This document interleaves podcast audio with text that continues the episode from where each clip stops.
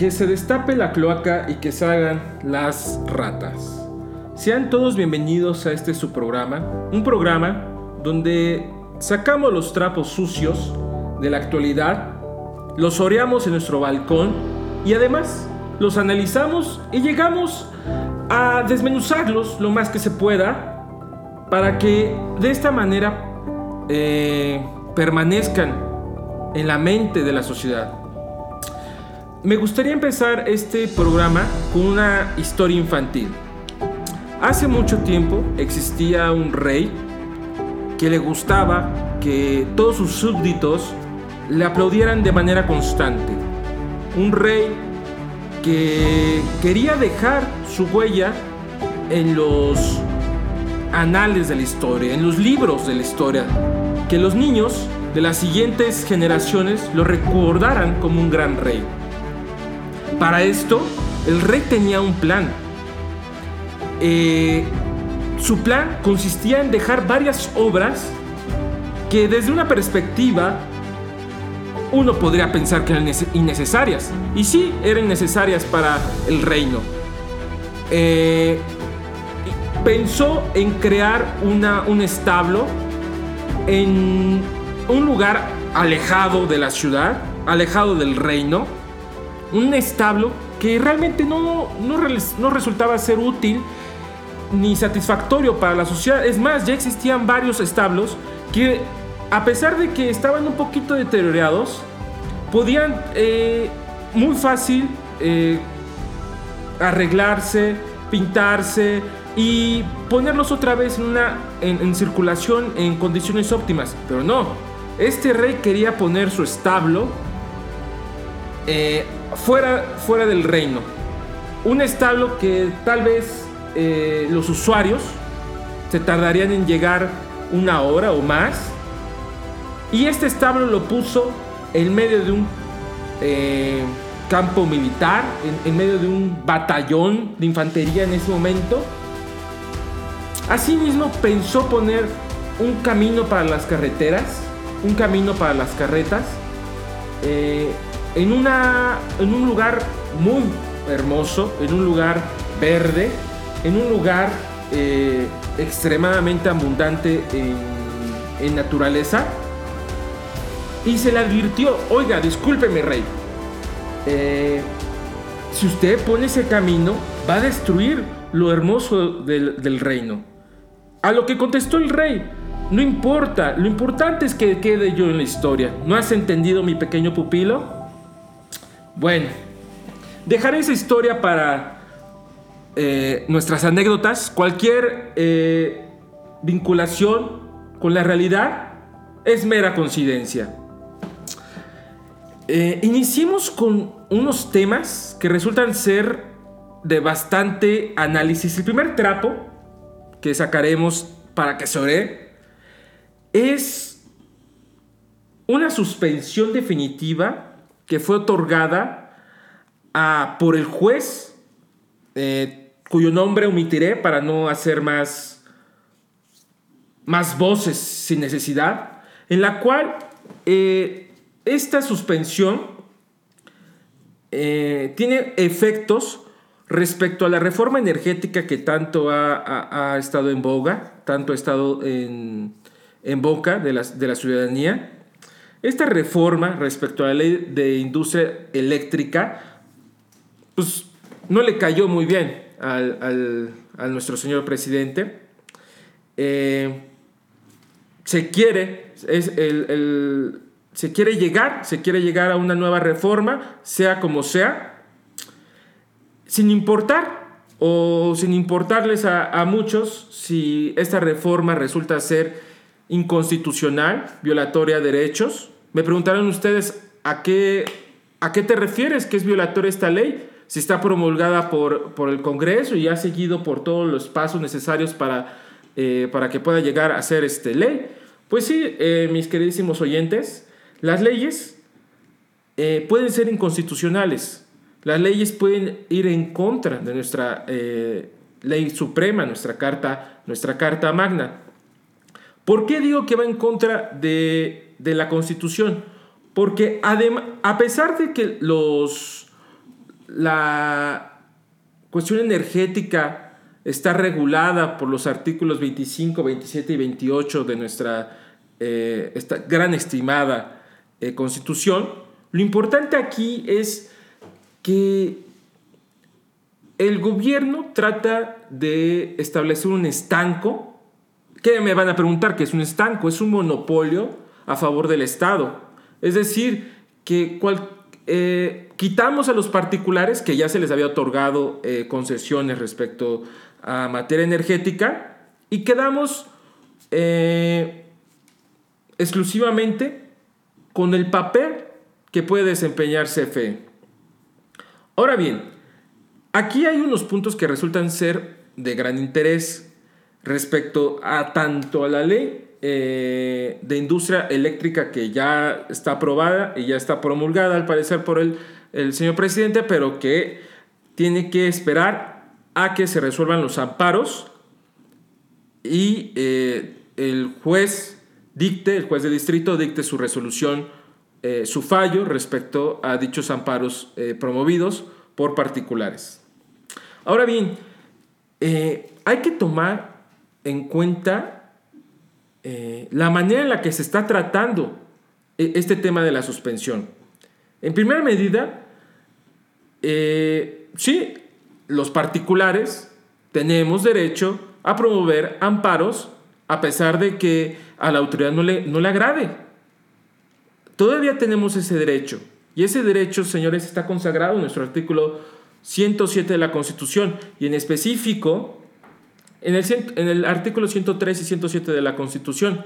Incluso existe eh, una ley de amparo que nos, que nos eh, da esa facultad a nosotros de poder combatir eh, decisiones arbitrarias y que, y que violen o violenten nuestra, nuestra esfera jurídica en, específica los derechos humanos. Todavía tenemos ese derecho. Y lo curioso es aquí que el gobierno trata de hacernos creer que los amparos son en contra del o sea, en contra de los intereses del Estado. No, señores, el amparo se promueve cuando existe una afectación directa al a, la esfera jurídica, a los derechos humanos de una persona. Es decir, eh, eh, los estudiosos de esta ley y, las personas que hemos analizado la ley de amparo y que estamos eh, empapadas en el mundo jurídico,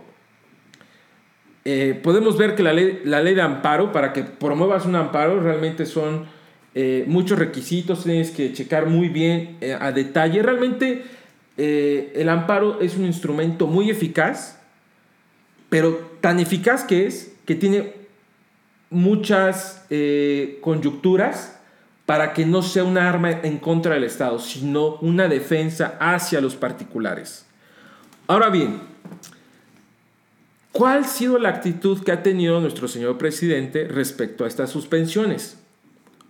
A primera eh, vista, a primer tono, podemos ver que pues, no le agradó. Obviamente todo esa cuestión del trabajo arduo que hay atrás de la contrarreforma eh, energética que ha impulsado y ha sido eh, la cabeza, la batuta de su señor presidente, pues no quiere ver todo ese esfuerzo eh, caerse en, en, una resolución, es decir, en, en una, en una suspensión definitiva.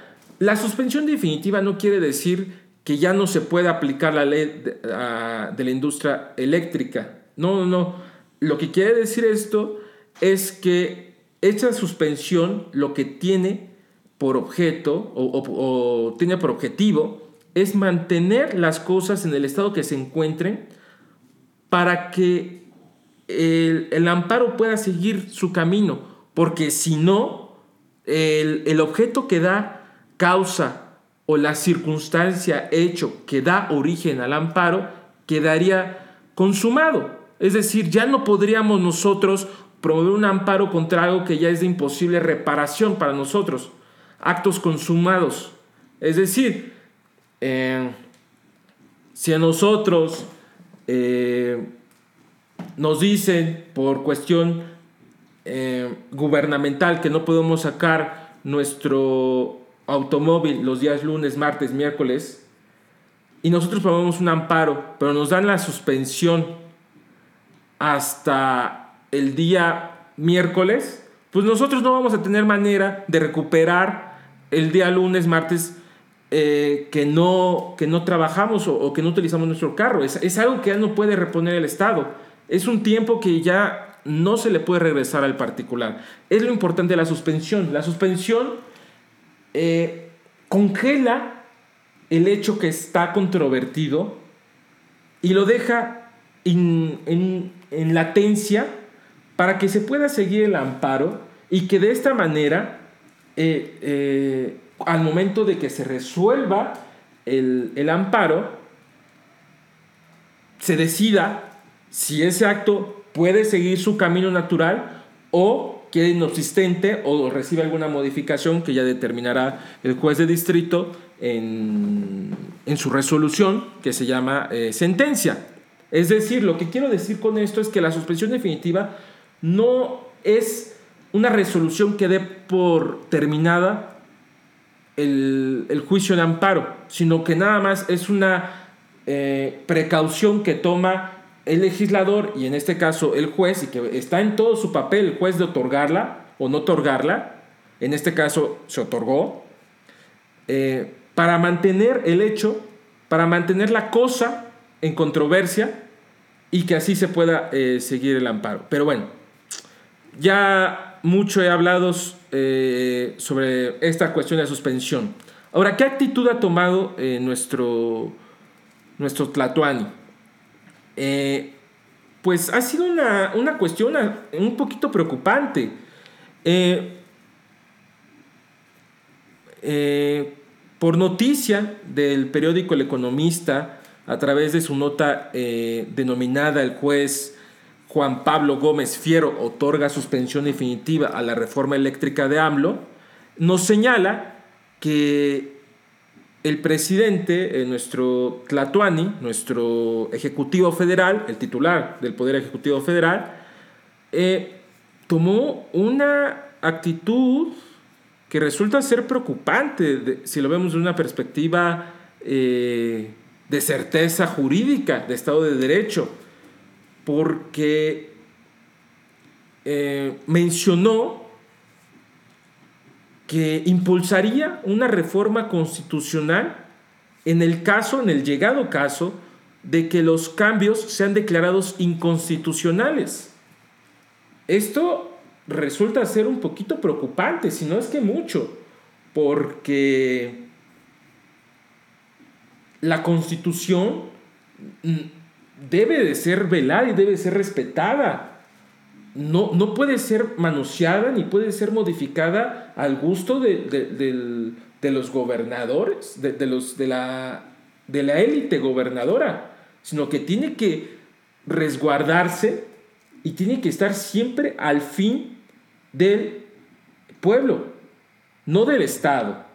La constitución vela los intereses de los particulares, de nosotros, de los mortales y regula y limita la actividad del Estado y establece cómo se va a organizar. No, no podemos utilizar la constitución en contra del pueblo, porque la constitución está para poner las reglas del juego, para, para que se proteja el interés del, del, del pueblo. Y esto, señores, se llama Estado de Derecho. ¿Qué es el Estado de Derecho? El Estado de Derecho es que usted tenga la certeza de que si la ley dice que es A y, y ocurre el supuesto que motiva la ley, el resultado sea A y no B y no C y no D. Eso es el Estado de Derecho, es decir, el efecto que le dio el legislador a la ley, al resultado de un acto jurídico, un hecho jurídico, es decir, una conducta que interviene o no la voluntad del particular, del resultado que establece la ley. Ahora bien, eh, eh, es como si lo, que pasaba cuando éramos niños, eh, y tomábamos las retas de, fútbol o de cualquier deporte que usted practicaba en, en, su escuela o en su niñez. Y llegaba el niño, no faltaba esto, nunca faltaba esto, el niño que iba perdiendo 5 a 0 y decía, o gano yo o me llevo el balón.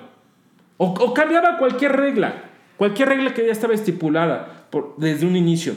Es decir, señores, la constitución es un pilar angular de nuestras facultades como ciudadanos y de nuestras libertades. No puede ser eh, manipulada o, o, modificada así nada más por voluntad de un solo individuo para que pase una reforma. Si no pasa la reforma, si, no pasa eh, y se conceden las suspensiones, es porque una autoridad judicial dígase, el juez de distrito que lleve eh, este, este amparo, se percató de que hay inconstitucionalidad en dicha reforma. Es decir, tenemos que regresar al análisis de eh, la, teoría de los contrapesos. Es decir, esta teoría de los contrapesos establece que existen tres poderes que ya eh, conocemos, ¿no? Que es el ejecutivo, el legislativo y el judicial. Y estos van a subsistir y van a realizar sus actividades que fueron destinadas para ello, pero que dichas actividades van a servir de contrapeso para los otros poderes.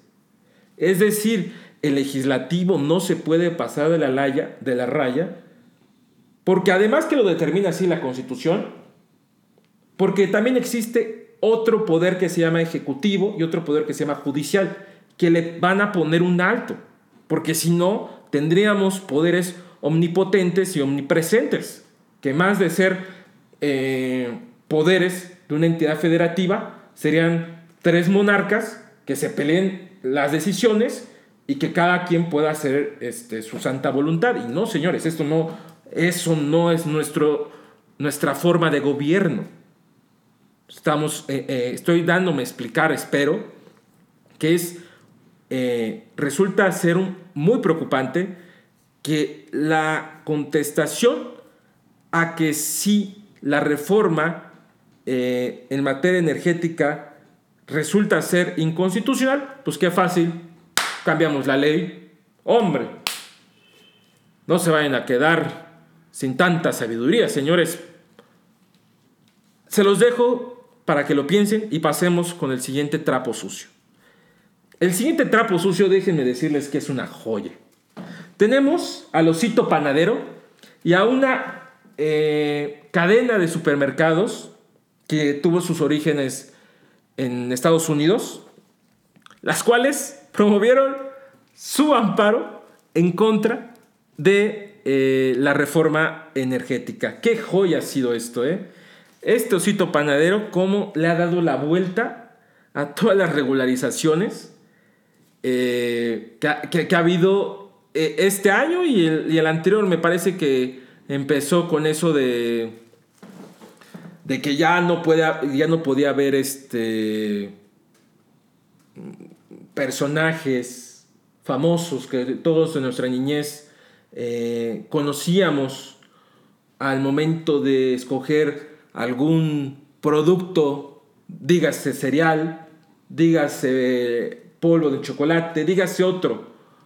Y este osito panadero le dio la vuelta, pero en 360 grados. ¿eh? Y ahora, otra vez aparece para eh, quedar en boca de todos. Aquí la respuesta de nuestro señor presidente, nuestro Tlatuani, fue que eh, estos amparos se, producen para, eh, porque ya estaban tan a gustos con la reforma energética que tanto nos había dado la reforma energética, y que no quieren perder dichos privilegios, no quieren perder los grandes subsidios que tenían en, materia energética. Aquí por lo que traigo este trapo sucio es por la joya del osito panadero. Qué joya, qué este osito panadero, cómo ha sido eh, objeto de discusión en, en el mundo jurídico. ¿eh? O sea, no puedes salir en tu producto, pero nadie dijo que no podía salir en las envolturas de los sándwiches. Híjole, qué belleza, qué belleza, qué vuelta, ¿eh? Muchas felicidades de antemano a los, eh, al cuerpo eh, legal del osito, del osito panadero. Eh, porque qué belleza, ¿eh? Cómo, le dieron la vuelta ahí y no se merecen otro que un aplauso por la creatividad que han tenido respecto a los temas que les, que les han llegado.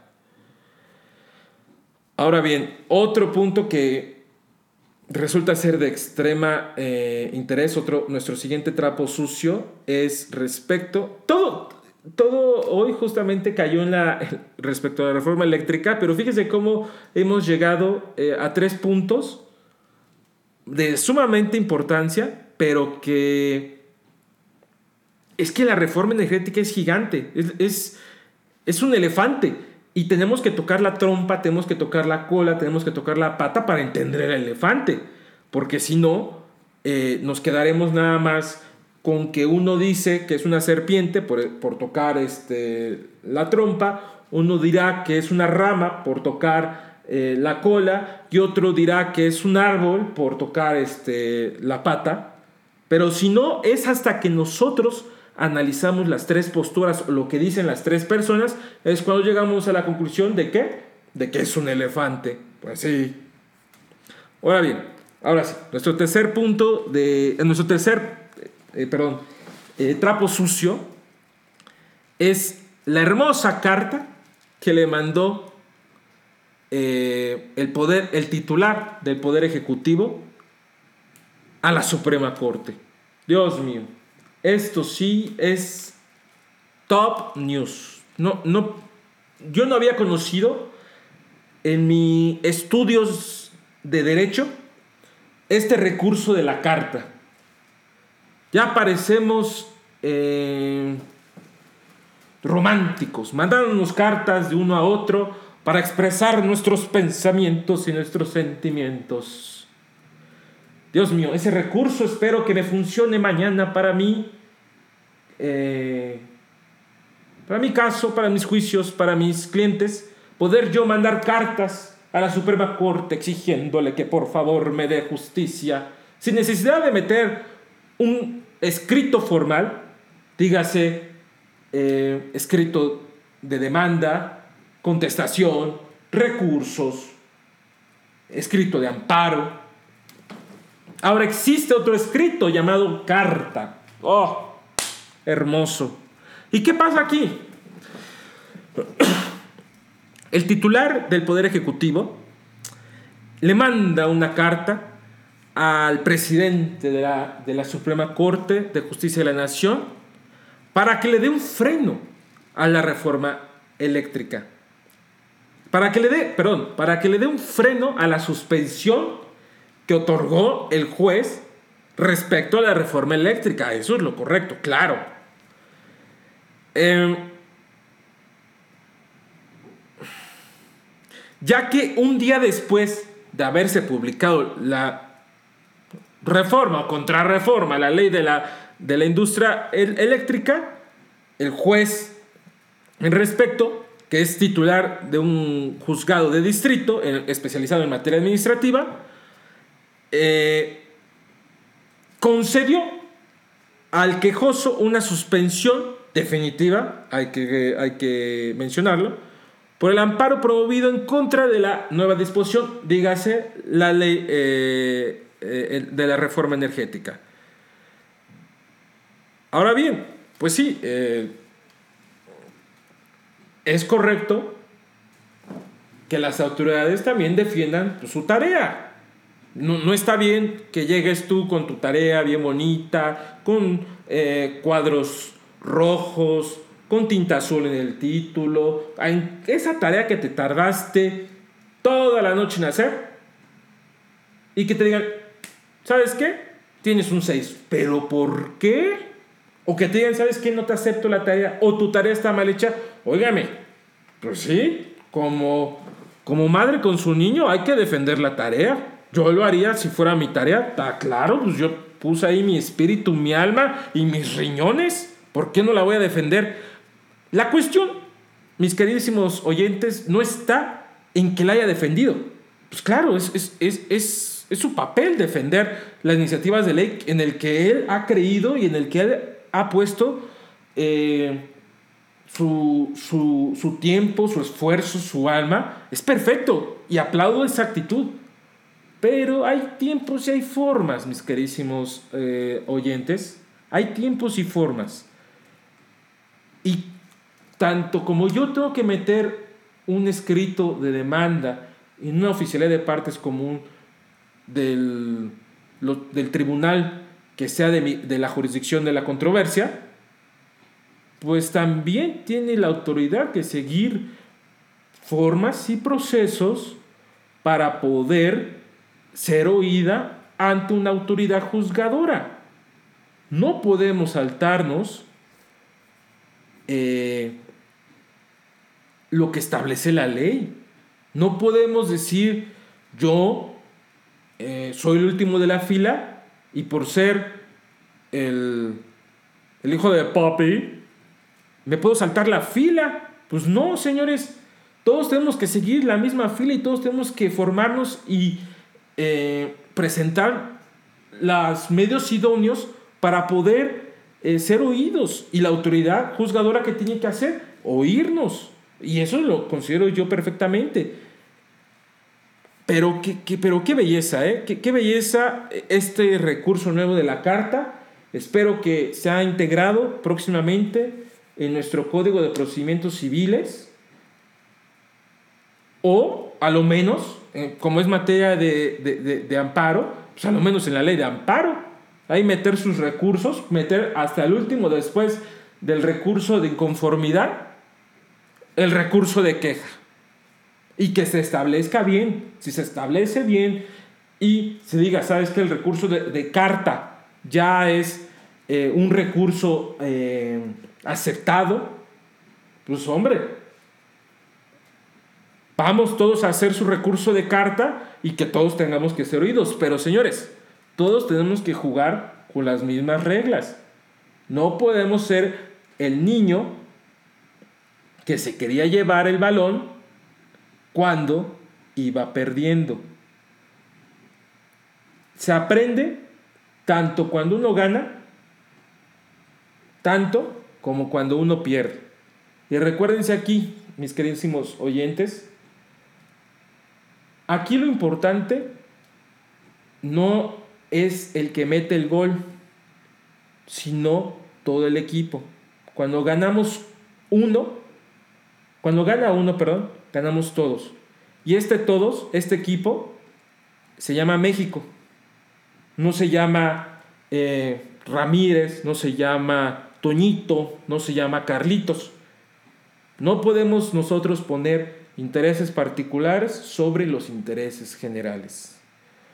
Bueno, mis queridísimos oyentes, esto ha sido todo por el momento.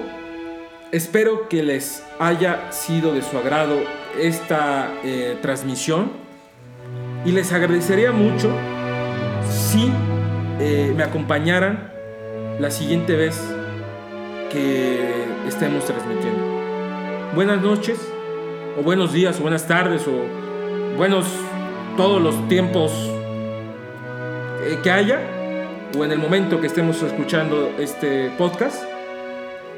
Y recuerden, mis queridísimos eh, oyentes, es una frase que me gusta mucho de un personaje que se llama Broso. Al Estado no se le aplaude se le revisa.